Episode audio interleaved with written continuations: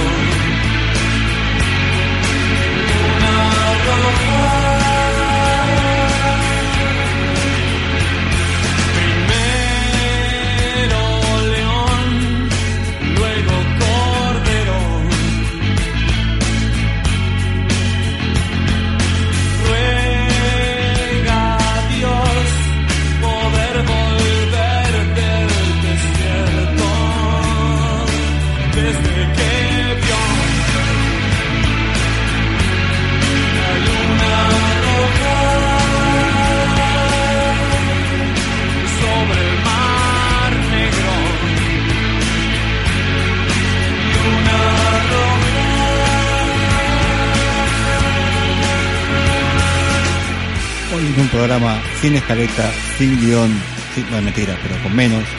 Es la noche ideal para preguntarse cuántos calvos caben en la cabeza de un clavo.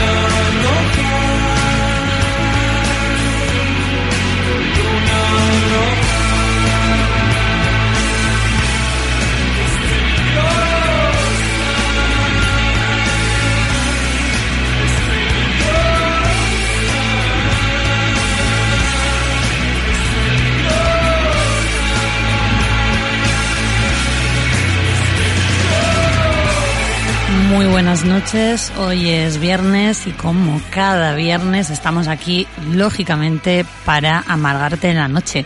Muy buenas noches, Gustavo. Muy buenas noches, Olivia, ¿qué tal? Así es, hoy es viernes y como cada mismo, estamos aquí para amargarte la misma. Y mm, esa adivinanza de los calvos, Ah, ah que sí.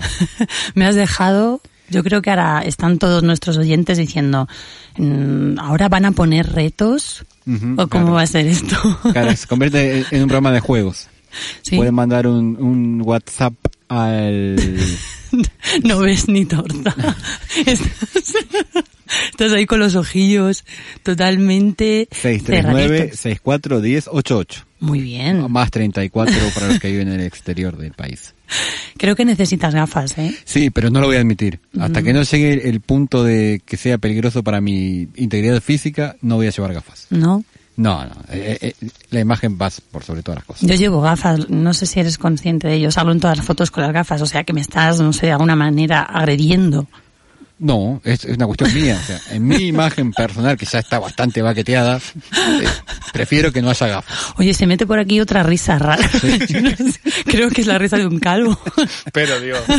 Muy buenas noches, Diego Tomasi. ¿Qué tal? Buenas noches, ¿cómo están? Eh, has venido aquí a acompañarnos en esta noche lunática. Muchas gracias por la invitación. Mm, No, no entendí lo de los calvos. Ajá, ¿por qué será, no? Claro. Es un misterio. Que la ¿Qué gente otro lo- calvo habrá aparte de Tavo? No lo sé.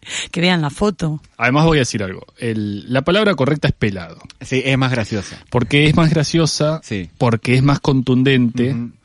Porque y porque sirve más para insultos sobre Claro. todo. Por ejemplo, uno no le dice a otro sos un calvo, etcétera. Ca- No. Pero pelado más, un, más una palabra agresiva es un buen insulto. Mm, Yo Sí, creo, sí, sí. No, sé si estarán pensando que es un nuevo colaborador. Tenemos tantos, hemos dicho que, no sé, este año yo creo que no vamos a terminar antes de diciembre de presentar a todos A los colaboradores. Pero no, no.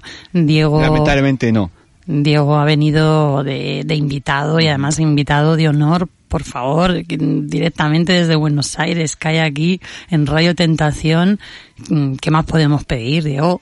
No, bueno, muchas cosas más realmente. Podemos mejores. pedir, podemos pedir. Por pedir se puede siempre. Se puede pedir pelo, por ejemplo, que no estaría mal. ¿Sabes qué? Lo, de- lo que decía de los... de que es mejor pelado. Uno de mis chistes favoritos en esta vida, o de mis gracias favoritas en esta vida, que es la de el pelado con polera, Sí. en España no tiene sentido porque sería el calvo con camiseta de cuello de tortuga. No tiene, Claro. pierde. O sea, Claro. ¿cómo, ¿cómo describo a, a Michel Foucault? Claro. O sea, no puedo, es muy largo. Claro, pero pelado con polera, polera. es muy eh, muy preciso. Claro, y, y muy ilustrativo. Sí, y tiene, y tiene muy buen sonido Claro, para el ser tema de las eh, es fundamental. denominador de alguien, claro. Claro. Sí, una literación estupenda. Claro. Y hoy vienes aquí a, a Luna Roja, esta manzana que tenemos como Sí. mesa. Como mesa muy buena. Eh, vendrás hoy a hablarnos de este libro que ya hemos publicado en redes, ¿no? Sí. Mi madre es un pájaro. Puedo hablar de ese libro, sí. Vale, pero espérate que eso lo hablamos Sí, en la sí, sí. sección Pero sé- maldito- puedo- aviso que puedo. Puedo, sí, sí puedes. Algo me acuerdo. Después de, de tanta corrección y tanta escritura, ¿te acuerdas de algo? De algunas cosas me acuerdo. sí. Bueno, estupendo. Y además, eh, yo quería comentar una cosa. Dime. Mm, hay un sitio que me encanta. ¿vale? Voy a comprar eh, chorizo, lomo, jamón. Es eh, la charcutería perfecta, pero mm, me requiere mucha energía. Doctor, Ajá, doctor, cuéntame. ¿cuánto me va a cobrar por la terapia? Muy caro, no se preocupe. Está de espaldas el doctor con- eh, escuchando la radio. Otra radio. Llevo no sé cuántos años comprando en esa charcutería. Puede ser más de 10 perfectamente.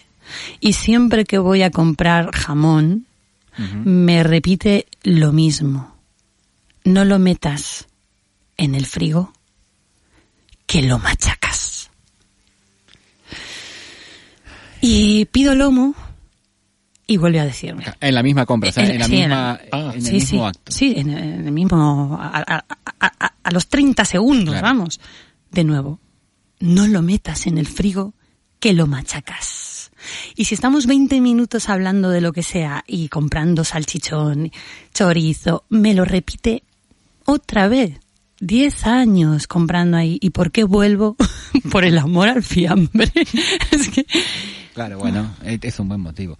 Vos sabés que yo a veces tengo miedo de convertirme en esa persona que repite siempre lo mismo, Uh, es un miedo muy tremendo. porque me estoy volviendo viejo. Y, y es, una- es un tipo de gente que intento evitar, porque aparte te pone la incomodidad de, ¿qué hago? ¿Le digo que es la quinta vez que me cuenta que es lo que sea? no, pero no es viejo el No, charcutero. no, pero digo en, en mi caso, Claro, tengo pero que sea por la vejez. es que ni siquiera le salva eso. Te iba diciéndolo así, bueno, de hecho, dice la, la leyenda toledana, además, porque es mi charcutero de Toledo, que... eh, Cuidado, cuidado con la información que se da aire. demasiada información. que los lleva haciendo toda Desde- la desde vida. joven. toda la vida. Desde aquí le voy a mandar un beso por si a lo mejor le llega le llega la información. De verdad que es el, el mejor jamón del mundo, el mejor lomo, pero madre mía, tiene que pasar unas pruebas que son un poco complicadas, ¿eh?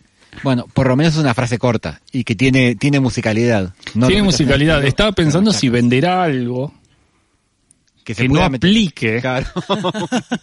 o si solo vende, decide vender las cosas que aplican a su enunciado solo para poder decirlo. Claro. Por ejemplo, quizás no vende eh, agua porque no le encajaría la frase.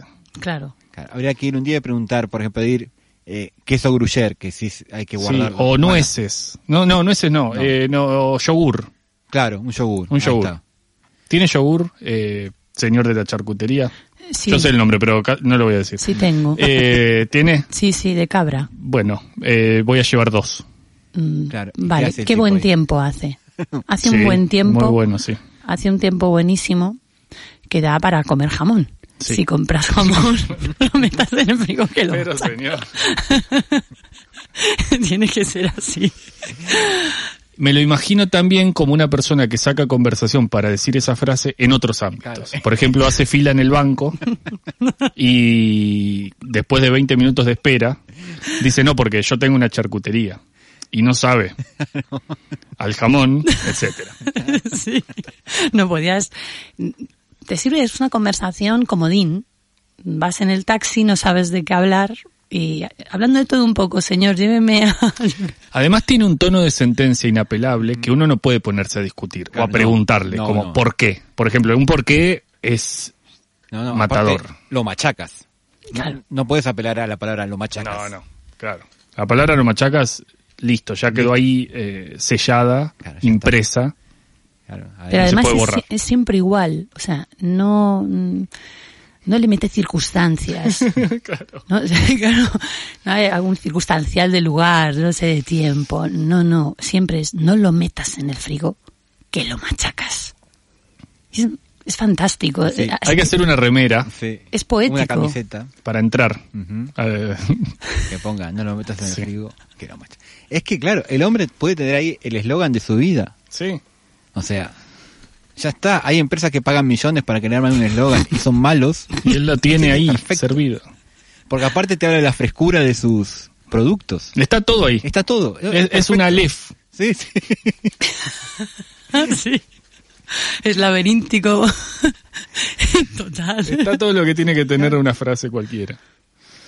Y verdadera. La sabiduría cabe ahí. Sí, sí, totalmente. Es que estoy pensando en ponerlo en... co- No se la voy a robar a la frase.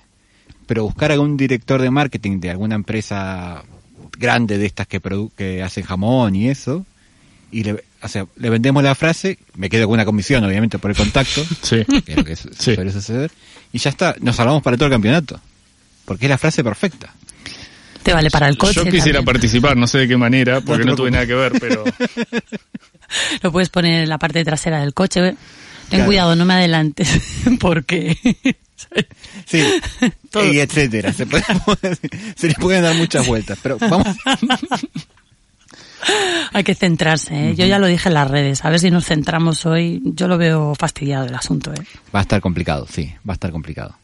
Y como va a estar complicado y el tiempo nos va a tener apurado todo el programa. sí. Ya sé. son y 13. Ya, ya son y 13. que Ya no- vamos mal. Ya vamos mal. eh, vamos a ir con la primera canción que mm, se cumplieron hace dos días, 20 años de Audioslave, del primer disco y... Pero qué viejos que estamos, Claro. por Dios, 20 años. Por eso él no ve. Claro, por eso no, ve- no veo. Ha perdido pelo. es que el tiempo es tirano, Pinochet.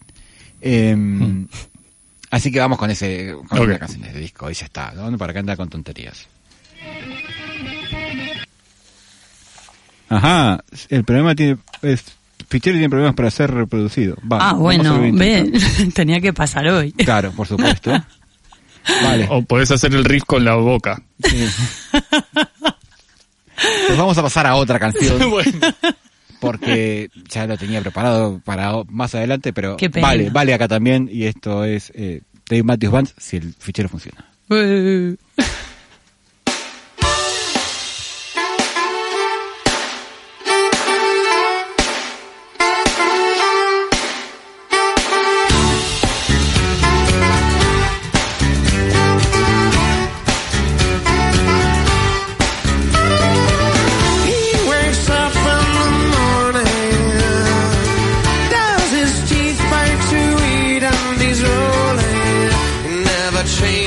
I think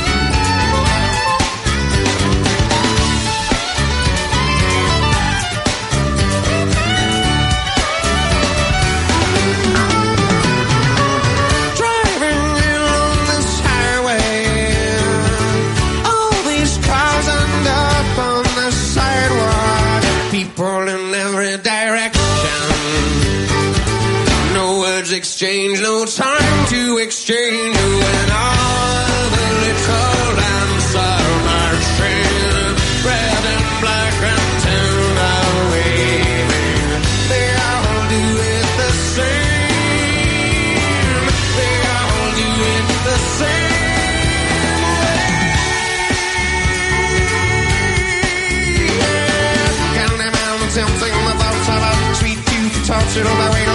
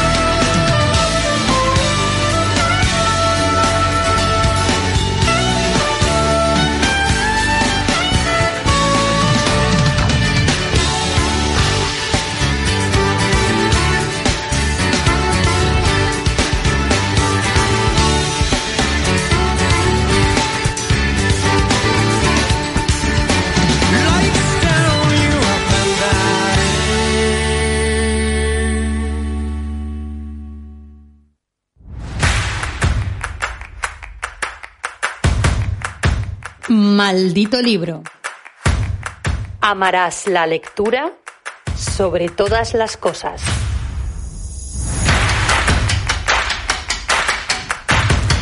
Al principio saludábamos a Diego Tomasi con precisamente este, este libro de Mi madre es un pájaro que ha sido sacado de la imprenta, pero calentito, calentito. Hace dos días. Dos días, el miércoles, literal, ¿no? Es el martes, sí, el miércoles. El El, miércoles. martes, el martes. El martes. Ya no sé qué día es hoy, el martes. Que abriste la caja Y, Y ahí- existía. Sí. publicado por la editorial Libros de UNAUR. Mm, Después de tanto tiempo trabajando en una obra como esta, también en un momento un poco complicado, ¿no? Como mm, el papel no está carísimo Sí. y bueno, estamos en una crisis mundial. Cuando abriste la caja, ¿qué sentiste, Diego? Eh, bueno, una emoción medio extraña porque estaba mezclada con otras cosas. Por ejemplo, yo horas después tenía que viajar para, para acá y, y todo el año fue de muchas emociones y de muchas cosas por hacer, la mayoría buenísimas para mí, pero por hacer. Y, y- y una detrás de la otra o una arriba de la otra a veces. Entonces fue como que confluyó en ese momento de abrir la caja todo eso y medio me paralicé.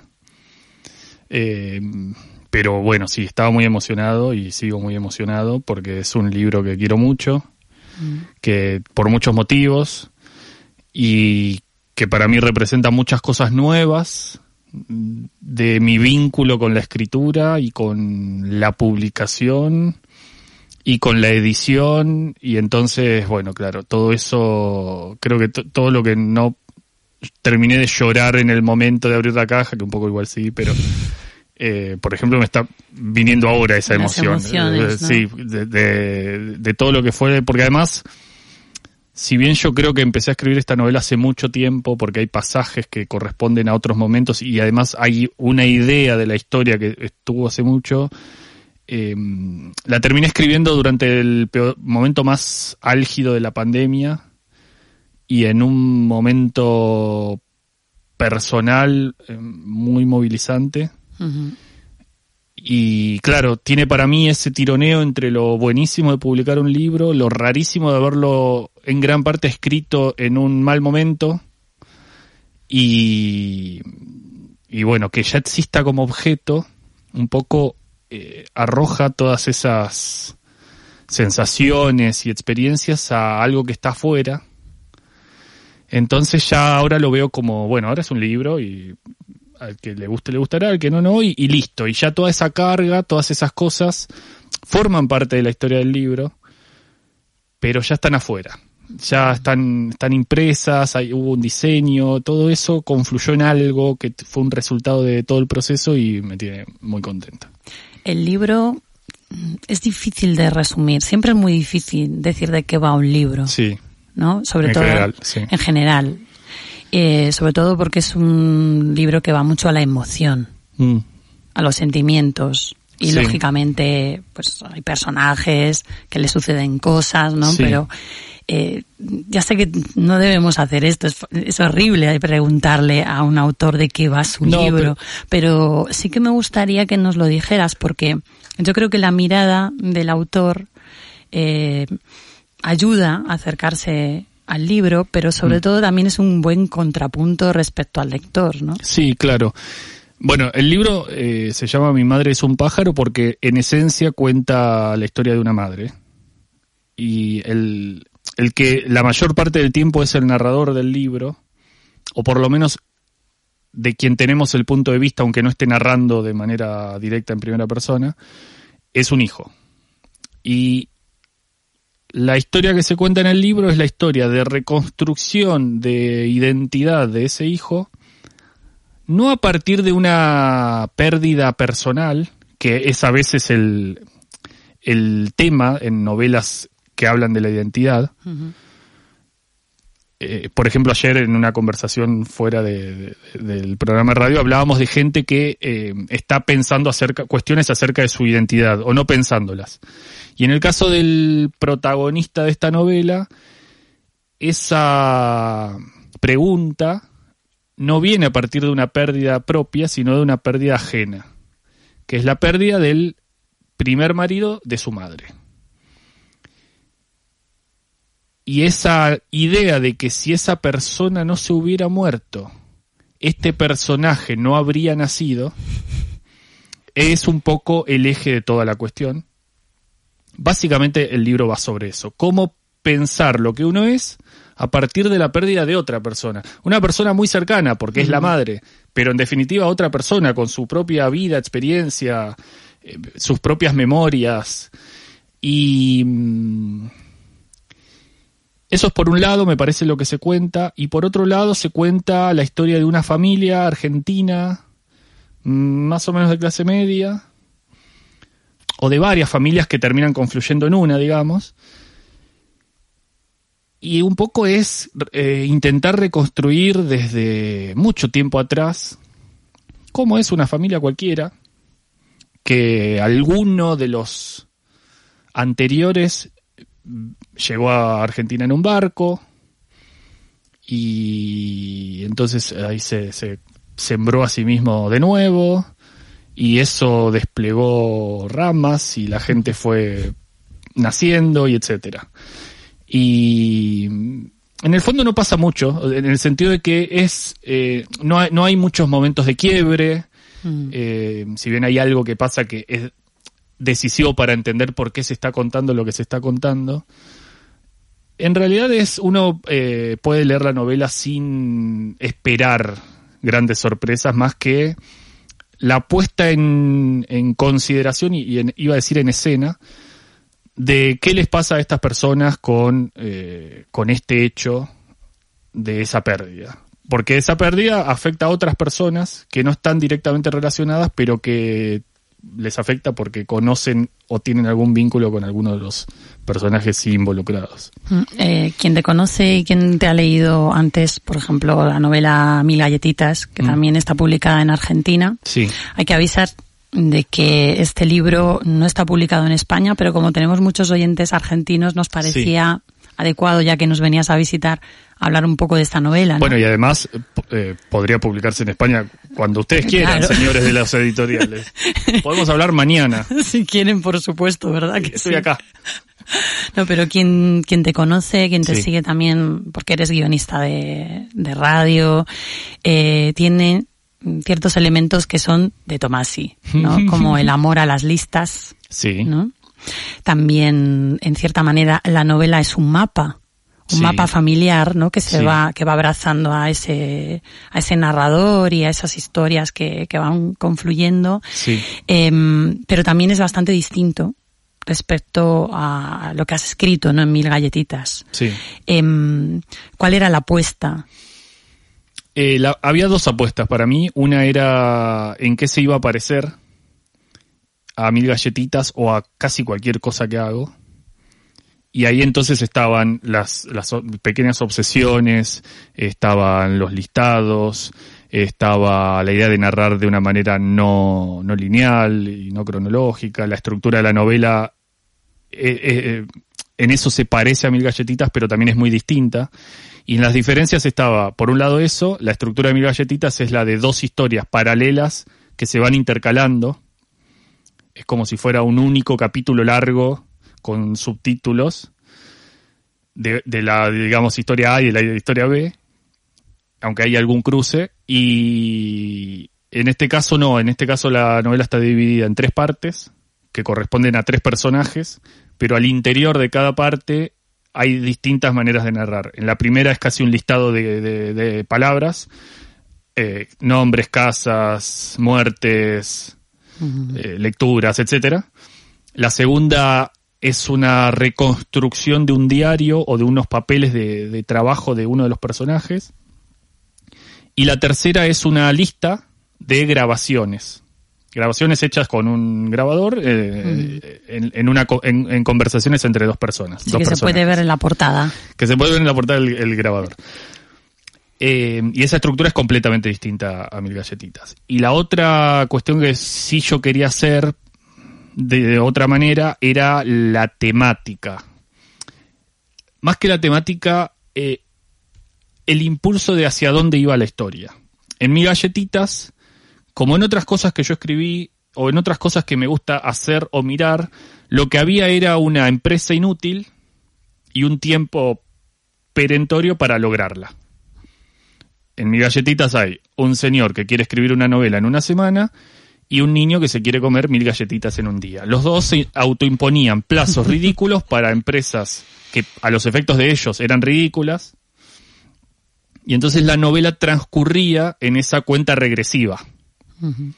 En cambio, Mi madre es un pájaro es una novela en la que todo lo importante ya sucedió, no hay ningún reloj que apure. De hecho, el final de la primera parte es con un hecho que altera eso. Y claro, y todo está, todo ya ha sucedido. Y la- mi idea era cómo contar que si ya todo sucedió, hay que seguir viviendo igual. Eh, está bien, todo ya sucedió, y, pero ya no se puede hacer nada con eso. ¿Cómo van a seguir viviendo estos personajes? Mm, Ese era el reto, ¿no? Ese era el reto porque yo estaba muy acostumbrado y creo que un poco cómodo en el otro esquema. Por- pero porque lo tenía muy incorporado a mi vida incluso. Yo trabajo y trabajé mucho tiempo de coordinador de aire en una radio, en un programa de radio o varios y claro, muchas de las tareas del coordinador de aire consisten en qué hacer con el tiempo disponible. Quedan seis minutos. ¿Cómo vamos a llegar a esos seis minutos? ¿Haciendo qué? ¿Quién va a decir qué cosa? ¿Cuándo hay que avisar que se está terminando el tiempo? Todo eso que yo eh, incorporé a las cosas, a muchas de las cosas que escribía, decidí sacarlas. Y entonces ahora ya no hay, no hay un reloj adelante que indique cuándo se termina todo, sino que lo que ya se terminó, ya se terminó. Y hay que ver qué hacer con eso. ¿Y cómo fue el trabajo con libros de UNAUR? Bueno, fue muy, eh, muy enriquecedor, muy, muy eh, gratificante para mí. El director de la colección transurbana, Julián López, que además es un gran escritor argentino, eh, con, con- un puñado de libros de, de- novelas, de novela y de poesía que son increíbles, fue el editor del libro. Fue el editor significa que trabajó conmigo palabra por palabra, punto por punto, sobre todo coma por coma. Murieron muchas comas en el ¿Qué, camino. qué, qué manía tienen de verdad con las comas? Es que, es que había muchas que no eran incorrectas, pero no iban. claro. Y, y el trabajo con Julián, que duró muchos meses, fue muy, eh, muy enriquecedor en muchos sentidos. En el literario, en primer lugar, porque aprendí mucho. Y aprendí mucho a leer vicios que yo no veía hasta que alguien los marcó y dijo, "Che, esto, y esto, y esto, y esto, mira todas las veces que está esto. Pero también fue muy enriquecedor en lo personal, porque eh, uno, sobre todo cuando, cuando uno hace algo que termina en algún tipo de producto artístico, uno tiene que aprender a desenamorarse de lo que uno hizo. Qué duro Y es eso, durísimo, es durísimo. aceptar que este párrafo que me quedó tan lindo y que escribí con tanto esfuerzo, no va, no funciona en esta novela. Y no digo este párrafo, este capítulo Ay, ay, ay, ay. no va. Y uno a veces no lo puede hacer. O, no lo acepta porque dice, porque todo va. Sí. Y entonces eh, ahí la mirada y la lectura muy cariñosa y muy profesional de Julián fue fundamental para que el libro fuera, creo yo, muchísimo mejor que lo que era en su primera versión y en su segunda versión. Y yo le agradezco infinitamente porque además no nos conocíamos, nos conocimos para este, yo sabía quién era él, pero no nos conocíamos. Y nos conocimos para este trabajo y, y aprendí mucho y estoy muy contento porque muchas de las cosas que él me dijo, o por WhatsApp, o por reuniones de Meet, o personalmente, yo no me las olvido más para ninguna otra cosa. Y eso es invaluable eh, y es un regalo increíble que me dio este libro. También has trabajado con ellos lo que la portada. Sí, también. Por suerte eh, tuve mucha injerencia, que no siempre pasa. Y había, yo no recuerdo ahora si eran 12 o 16 opciones a partir de algunas ideas que yo había tenido. Y yo tuve total libertad para decir, de estas 16 me voy a quedar con estas tres. Y vamos a elegir entre estas tres. Y finalmente elegí entre dos. Y, y bueno, y quedó la que quedó, que es preciosa, la verdad. Estoy muy Estás contento, Sí, estoy muy entonces, contento. Lo- los- el, el- el fondo de, de la mayor parte de la tapa son tipos que una persona de la editorial se había comprado hacía unos días, los tipos reales. Entonces se trabajó sobre objetos reales fotografiados y después con un tratamiento de diseño, pero eso también me gustó mucho porque hay, hay algo de eso eh, de construcción eh, física de la portada que a mí me gusta, que es, hay, hubo ahí manos trabajando directamente, eh, no solo en, en- en las teclas de, de una computadora. Sí que tiene también ese toque no sé, más artesanal, ¿no? Sí, y que tiene mucho también que ver con, por eso también lo, lo terminamos eligiendo, tiene mucho que ver con la novela porque en la novela hay personas o personajes que tienen un trabajo que requiere de la destreza y la paciencia en, lo- en las manos, pero además se habla mucho de letras en el libro. Hay, hay algo central en la novela re- respecto de cómo se ordenan las palabras que tiene que ver con eso, con cómo, qué, qué forma tienen las letras específicamente, o sea, por qué una S tiene esa forma y no otra. Y por eso me parece que es la mejor tapa que se podría haber hecho para este libro. Ahora mismo estás aquí Sí. y no puedes presentar el libro, Hmm. te vas a ir al Mundial Me voy al mundial a cubrirlo. de, sí. de Qatar y mm, ¿tienes alguna idea de cuándo vas a poder presentar el libro allí en Buenos Aires? Yo creo que va a terminar siendo en marzo, porque enero y febrero son meses complicados para casi cualquier evento. Hace demasiado calor y todos estamos en otra cosa. Y así que supongo que va a terminar siendo en marzo. Iba, estuvo a punto de ser justo antes de, de venir para acá en noviembre, pero justamente por las cuestiones del papel y de todas las cosas que están pasando con la industria editorial en Argentina, bueno, en el mundo, pero en Argentina lo vivimos muy de cerca. Eh, por suerte llegamos a que el libro estuviera impreso y que ahora tengas un ejemplar acá, pero no llegamos a presentarlo. ¿Y en las librerías? En diciembre, o sea, en pocos días. Ya se está, en este momento hay camiones llevando el libro, repartiendo el libro, eh, revoleándolo incluso. A lo largo y a lo ancho del país. Exactamente. Qué bien, qué maravilla. Sí, estoy muy contento, la verdad. Sí, se le, se le notan los ojos ahí bien, bien brillantes, bien ¿Te vas a quedar para el resto del programa? Sí, claro, por favor. Bueno. que me echen porque hago chistes inconvenientes, yo me quedo. Bueno, entonces vamos a continuar. Sí, sí. ahora sí, con Audio Slave. Vamos. porque, eh, las cosas tienen que solucionarse.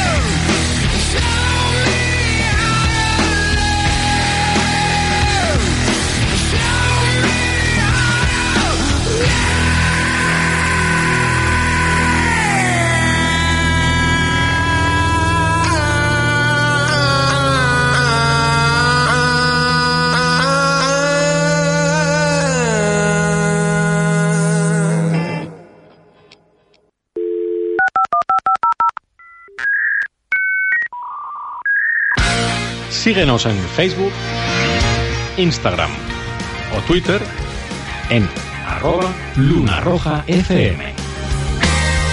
Habla con todos, no tiene nick. ¿De dónde sale? Se lo usa de infectar. La red social llega al fondo, traza links. Top five most memorable breakups. Top five most memorable heartbreaks. Top five songs about death. Top five dream jobs. Top five records. No sé si lo dije esto o no. Eh, ¿Sabes de qué película es? Es- esas voces de Top 5. ¿Tengo que responder? Bueno, si te acordás. No me acuerdo. Es la Eh, respuesta. High Fidelity. Ah, ok. No me acordaba, no, no me iba a con- acordar. Con John Cusack. Es una película. Claro, llena de listas. Claro, llena de listas. Todo el rato. eh, Que en su momento me rompió la cabeza. Y la vi. Yo creo que ya lo dije, pero no importa. Pero digo, no lo escucho. Y la vi ya siendo un señor mayor. Y digo, es un tóxico. El... Era, era un tóxico, él, sí.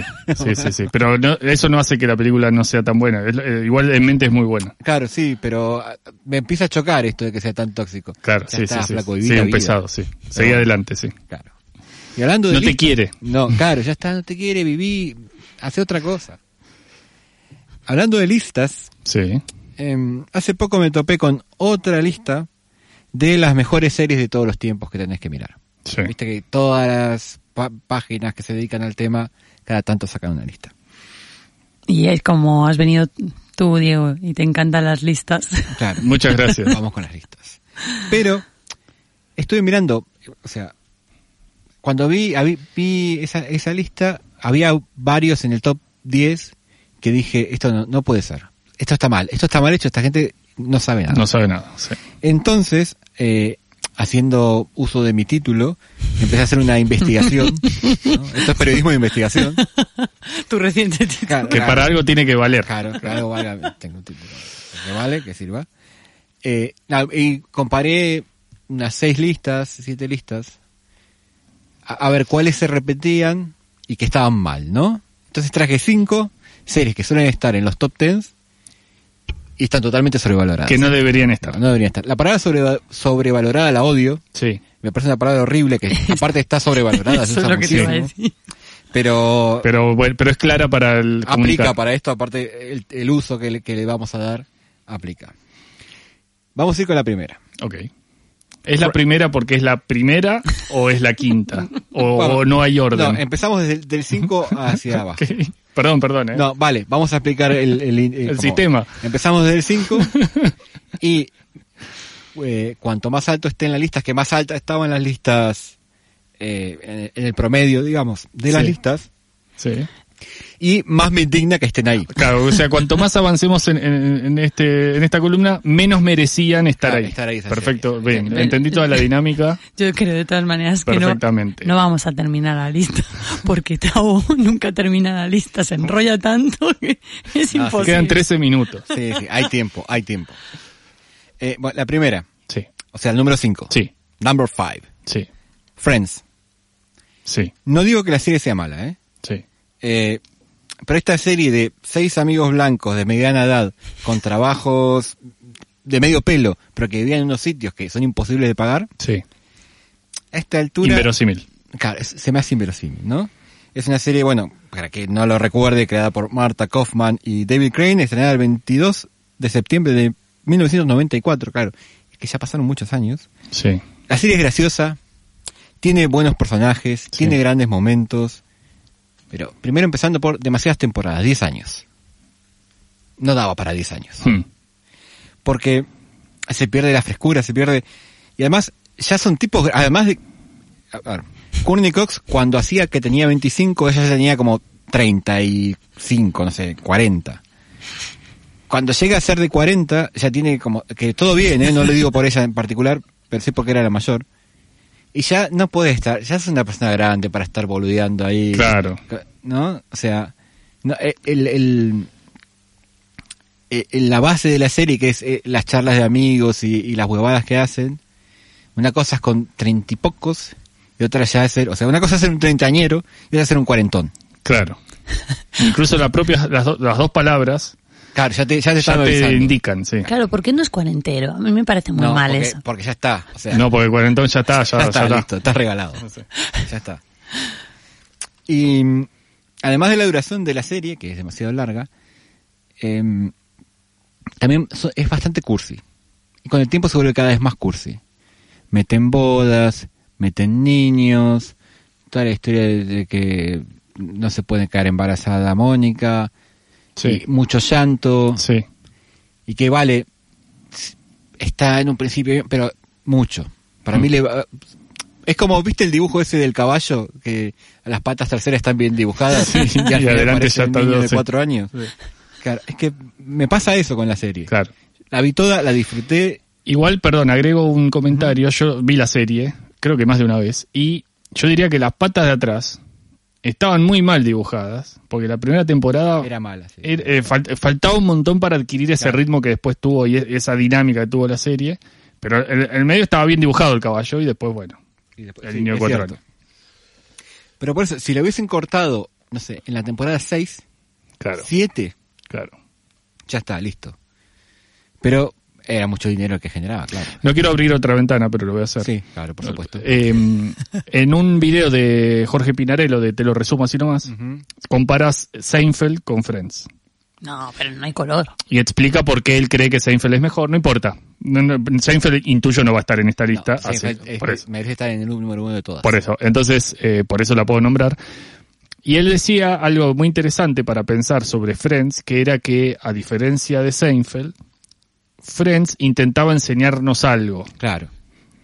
Que Seinfeld, los personajes nunca eh, eh, les importa lo que hacen, entonces no, la serie no nos enseña nada, no nos quiere eh, moralizar. Claro. Y en cambio Friends, por su condición de comedia romántica, terminaba haciéndolo. Eh, me pareció un buen comentario. Claro, esa es la, la gran ventaja que tiene Seinfeld. Que Seinfeld, los personajes empiezan, terminan donde empezaron, de hecho, literalmente, la última discusión que tienen eh, Jerry y George es sobre el botón de la camisa, que es la primera que habían tenido en el primer episodio. Sí, En el medio no aprendieron nada, pero que aprendieron nada. sea, porque ellos no, no te quieren enseñar nada y no quieren aprender. claro, y no aprendieron nada, exactamente. El problema de Friends es que es justo, este- eso está muy bien, que van con esa onda moralizante. Es como He-Man y los Masters del Universo. Sí, no, terminaba bueno. y te decía, Eh. Si hay chicos". series que no se pueden volver a ver de grande, No, no. Que a uno le gustaban muchísimo chicos, esa serie He-Man. No hay que verla de grande porque uno se destruye el corazón. Yo de chico era súper fan, súper fan. El Castillo de Grey, Todo, todo, tenía, todo. Yo, he va- yo he vaticinado que no vamos a terminar. Vale, vamos. Vale, vamos, vamos porque Está la policía con el reloj. quiero, quiero llegar al último. Quiero Ok, nombrar- ok, ok. Nací con la gorra. Prometo no interrumpir tanto. Lost.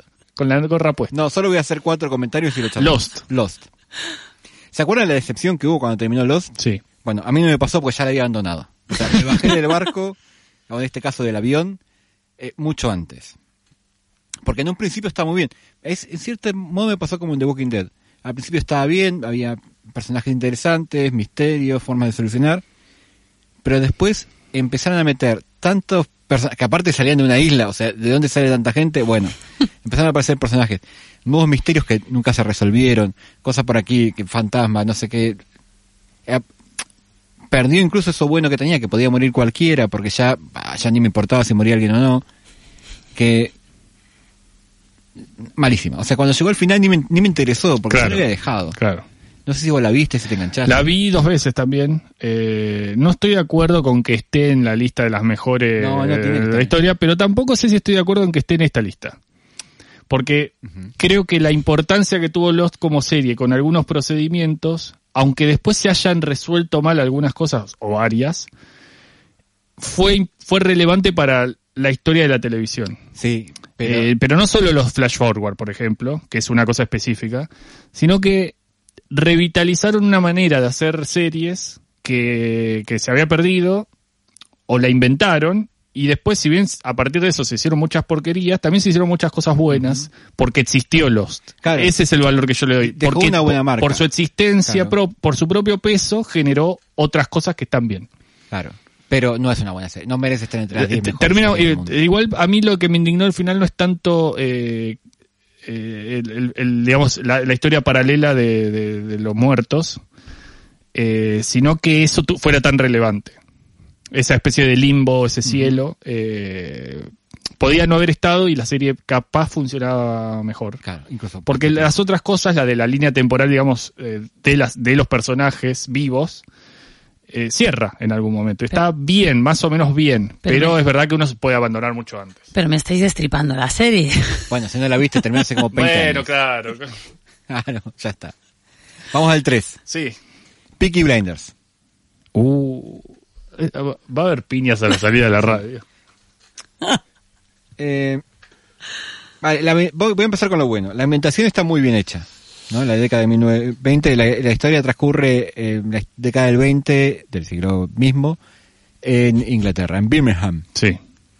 Eh, y es una banda, son unos delincuentes y qué sé yo, unos mafiosos, ¿no? Sí. Esto está, está muy bien hecho. La- Sí. Todo lo que es producción, espectacular. La idea de la historia, que está basada en, una historia real, una banda real que existió, muy bien. Ahora, me aparece el personaje principal que se llama Thomas Shelby. Sí. El actor se llama Cillian Murphy. Sí. Tipo más repelente, no conozco. O sea, tiene una cara que me genera violencia. Pero eso no es un criterio válido. Sí, lo es. No puede ser que esté en esta lista de esa serie porque no te gusta la cara del tipo que Está. actúa. Está. Es que es su criterio O sea, en un punto válido. respeto y admiro el criterio por preciso, pero no puede ser. Es viejo. el criterio más válido del mundo. Es así. no hay Además, criterio más válido que este. Es su lista. Claro. Es verdad que cada uno hace su- de su lista Eh, un culo. Ya conoces la, la frase, Un ¿no? Hacer tu sallo. propio partido y etcétera. Eh, no, pero en serio, no- es una serie que podría estar bien, pero para mí no merece estar en esas listas. O sea, Eh, eso, es verdad. es una serie que puede ser entretenida, Es que está, serie que está bien, bien. realizada, Sí. pero eh, vamos, ni a patadas está entre las 10 mejores de la historia. De la historia, no, está bien. bajo Estamos y- de acuerdo. Y con la cara del chabón ese, mucho menos. O sea, malísimo. Número dos, en esta vas a estar de acuerdo, que suele estar entre las mejores en las listas. Quedan House- cinco minutos. Sí, House of Cards. No la vi, así que no puedo decir Ah, nada, pero te escucho. A ver, House of Cards fue la primera gran serie, gran serie de Netflix, ¿no? Ellos necesitaban hacer una gran apuesta y eh, lo, ¿sabes lo que hicieron? No sé si lo sabías. Netflix em, hizo una investigación con un logaritmo, de estos, ahora todo el mundo habla de logaritmos, a ver qué es lo que buscaba la gente y qué es lo que, que- que quería ver. O sea, como Sí. una investigación de mercado dentro de su público, ¿no? Sí. Entonces vio que la gente buscaba películas y series con Kevin Spacey. No, de verdad. A, a David Fincher como director. Buscaban a él. Y le gustaban los dramas políticos británicos. Entonces sumaron y hicieron fácil. Lo contrataban a Kevin Spacey. "Ke- Kevin, ¿cuánto cobras? Para que, no importa, ¿cuánto cobras? Tanto, pum. Lo llamaron a, a Fincher para que sea, para que produzca.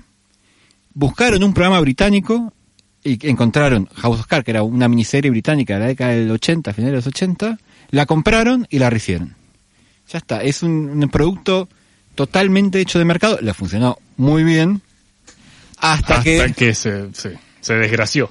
Claro, hasta que salió el escándalo de abusos de el Kevin Spacey, y así se fue totalmente a pique, o sea, normal. Pero, Claro, la- claro. pero las dos primeras temporadas, Sí, estaban bien. sí, si no digo que no. también.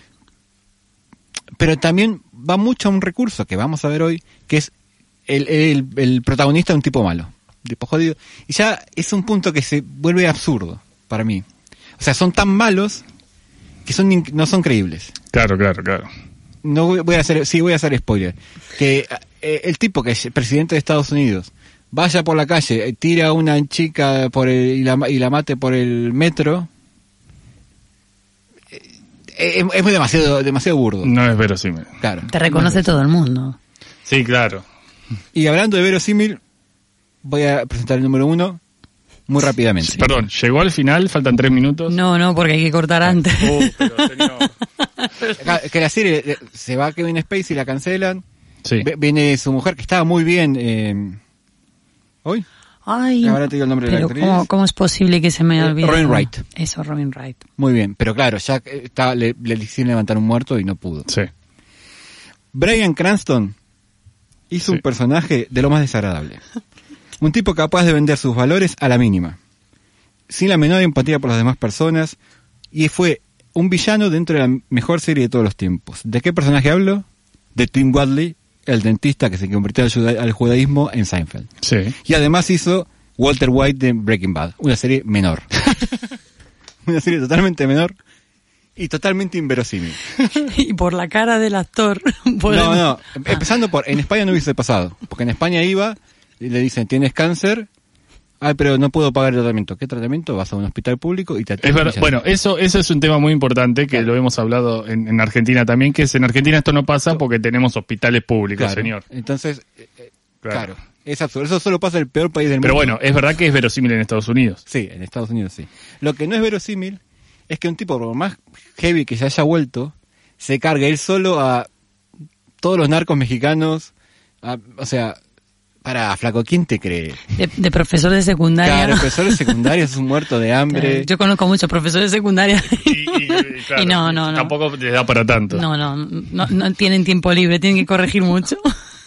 Así que eh, ya está, el tiempo nos corre, nos tenemos que Bueno. despedir. Pero no puedes estar en contra de mi lista. Estoy, mu- estoy a favor de la lista. Eh, perfecto. Listo, estoy a favor. Compro.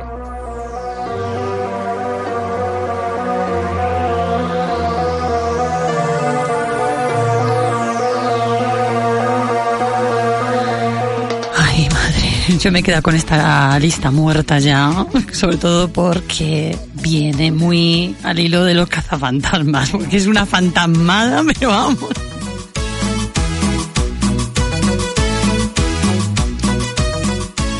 Dinos adiós, Diego, que nos vamos, que nos vamos. Muchas gracias por la invitación. La pasé muy bien. A ti, a ti.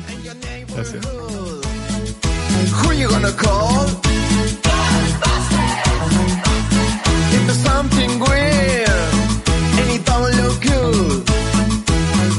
Gonna call?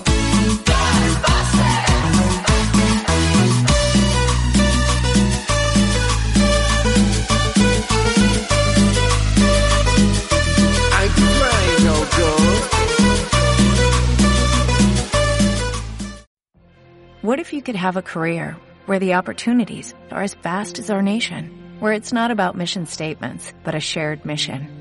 At U.S. Customs and Border Protection, we go beyond to protect more than borders, from ship to shore, air to ground, cities to local communities. CBP agents and officers are keeping people safe.